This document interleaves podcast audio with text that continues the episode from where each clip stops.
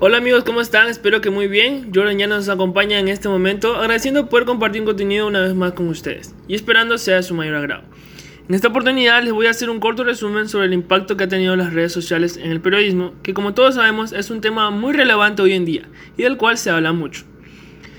Bien, en los últimos años hemos asistido a un cambio radical en el modelo comunicativo.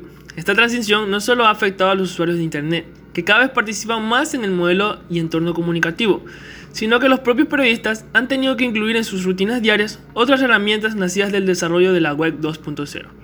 Las redes sociales han transformado el ecosistema mediático y como bien sabemos ha sido de gran ayuda para los medios de comunicación, ya que gracias a ellos se puede tener múltiples beneficios, como es la publicación inmediata del contenido noticioso y la interacción del mismo por medio de los usuarios.